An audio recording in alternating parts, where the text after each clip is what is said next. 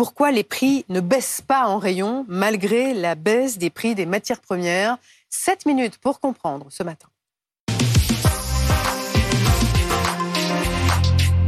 Et avec nous pour en parler, Rodolphe Bonas, bonjour. Bonjour. Président du groupe CACOM et expert de la grande distribution de la consommation. Michel Portier est avec nous également. Bonjour. Directeur d'Agritel, euh, société spécialisée dans le conseil dans les matières premières. Je salue également Olivier Weinstock, directeur associé du cabinet de conseil en achat Agile Bayer. Euh, on va d'abord écouter Bruno Le Maire. Une inflation de 17% en un an sur les produits alimentaires, c'est du jamais vu. Et il y a quelques jours, ici même, le ministre de l'économie tapait du poing sur la table pour que les professionnels, tous, se remettent autour de la table et renégocient les prix. Je leur laisse quelques semaines. D'ici la fin du mois de mai, si jamais les négociations n'ont pas reprise, je convoquerai au ministère de l'économie et des finances, distributeurs et industriels pour qu'ils reprennent leurs négociations. Nous ne laisserons pas des grands industriels faire des marges indues ou faire des rentes sur des prix de gros qui sont en train de baisser. Je, ne veux pas qu'ils refassent leurs marges au moment où les prix baissent sur le dos des consommateurs. Rodolphe Bonnel, il y a plein de choses dans ce que dit euh, Bruno Le Maire dans cet extrait qu'on vient d'entendre. Euh, il faut d'abord rappeler que les négociations se passent une fois par an. En l'occurrence, là, elles se sont terminées fin février. Est-ce qu'on peut imaginer que dans les prochains jours, les industriels et la grande distribution se remettent autour de la table pour renégocier les prix? Alors oui, ils vont le faire. Ils vont le faire Oui, je vais vous expliquer pourquoi. Parce qu'ils l'ont déjà fait l'année dernière. Hein. C'est-à-dire que l'année dernière, Bruno Le Maire a eu les mêmes, mêmes injonctions, mais dans l'autre sens. C'est-à-dire en expliquant que finalement, les prix augmentaient, euh, les coûts de l'énergie, les matières premières, bref, c'était impossible. Et donc, il fallait que industriels et distributeurs se remettent autour de la table et renégocient les prix à la hausse et on l'a bien senti dans notre portefeuille. Eh bien, là, ici, on va faire le phénomène inverse, c'est-à-dire qu'on va s'attaquer aussi à renégocier. Alors, ça montre aussi, pour juste éclairer quand même nos téléspectateurs, les limites finalement de négociations commerciales administrées. Hein, on voit bien quand on compare à certains pays occidentalisés comme les nôtres, aux États-Unis ou en Europe, que finalement, parfois, avoir un peu plus de souplesse, être un peu moins encadré, ça peut mm. permettre d'aller un peu plus vite dans les baisses des prix. Parce que tant que ces négociations n'ont pas eu lieu, on verra pas de baisse des prix en rayon alors, alors, pas vraiment. Et en plus, même si ces négociations ont lieu, ça va mettre un certain temps. Pourquoi? Parce qu'en fait, il y a aujourd'hui, dans l'ensemble de la chaîne, des stocks, aussi bien chez les industriels que chez les distributeurs, et que ces stocks, il va falloir mettre entre un mois et demi et trois mois pour les écouler. Donc du coup, même si on arrive à trouver de nouveaux accords qui font baisser les prix à l'achat et à la vente, eh bien finalement ça mettra entre un mois et demi et deux mois à se retrouver dans les rayons. Alors si on prend un exemple très concret, Michel Portier, le blé. Le cours du blé est repassé sous les 250 euros la tonne la semaine dernière. C'était 438 euros la tonne il y a moins d'un an. C'est une baisse de 45%. Et on a l'impression que c'est un peu comme l'essence. C'est-à-dire quand les prix des matières premières montent, le prix pour le consommateur monte. Et quand ça baisse, eh ben, ça reste en l'air. Alors, je n'irai pas euh, directement sur, sur euh, ce que vous venez de dire.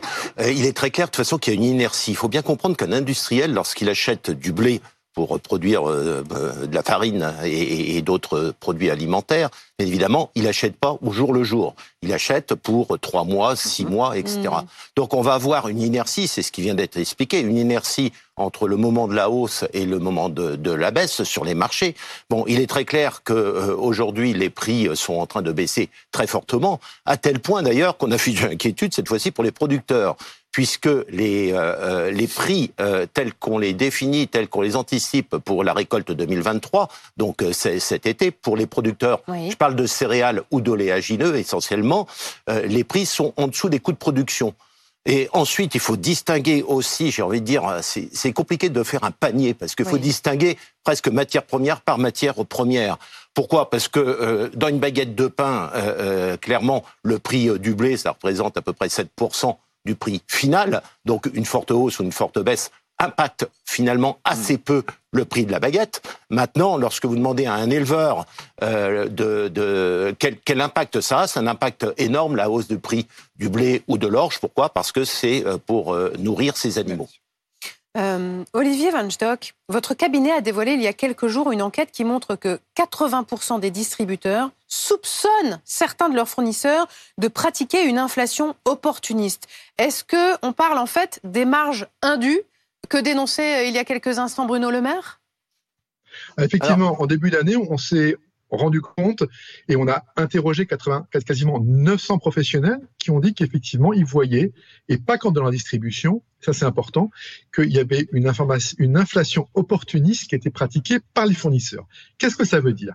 Quand il n'y avait pas de grosse hausse des matières premières, eh bien, on pouvait on pouvait voir quelles étaient les, les marges. Maintenant, il y a une telle augmentation du prix des matières premières que le gras est moins visible. Donc, il y a des fournisseurs qui ont clairement eu une inflation opportuniste. Nous, on a donné un nom à ça. On a appelé ça des fournisseurs profiteurs. Parce que très clairement, ils n'ont pas fait le job qu'ils auraient dû. Ils auraient dû tout simplement euh, faire suivre cette euh, l'augmentation de la matière première sur le prix final. Pour euh, mettre de d'aller dans le sens des, des deux précédents intervenants, il y a effectivement un temps de latence. Ça, mm. c'est un des points qui a été évoqué.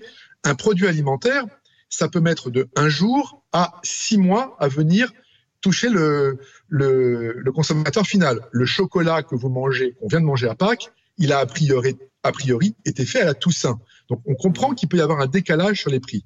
Mais il y a aussi beaucoup de coûts annexes qui restent élevés. Le transport a quand même été plutôt élevé, l'énergie reste relativement élevée. Donc tout ce qui est autour, et plus le produit a un prix bas, plus ce qui est autour coûte cher. Donc on a aussi des raisons qui font penser qu'il y a des fondamentaux qui font que certains prix peuvent rester élevés. Ça veut dire, Rodolphe Bonas, que quand le chef de l'État hier dit que les prix alimentaires, ça va être compliqué jusqu'à la fin de l'été, grosso modo, il ne se trompe pas beaucoup? Non, il ne se trompe pas beaucoup, même si euh, vous voyez qu'ici, on est au cœur d'un débat entre deux chocs de titans, c'est-à-dire d'un côté des très gros industriels mmh. internationaux, les Nestlé, les Unilever, les Procter Gamble, et de l'autre côté, mmh. les très gros intervenants du commerce. D'un côté, ben, ces industriels, ils sont vraiment pas pressés à faire descendre leur prix de vente parce que mécaniquement, aujourd'hui, ils les vendent à prix assez élevé, ils sont encore sur des négociations passées.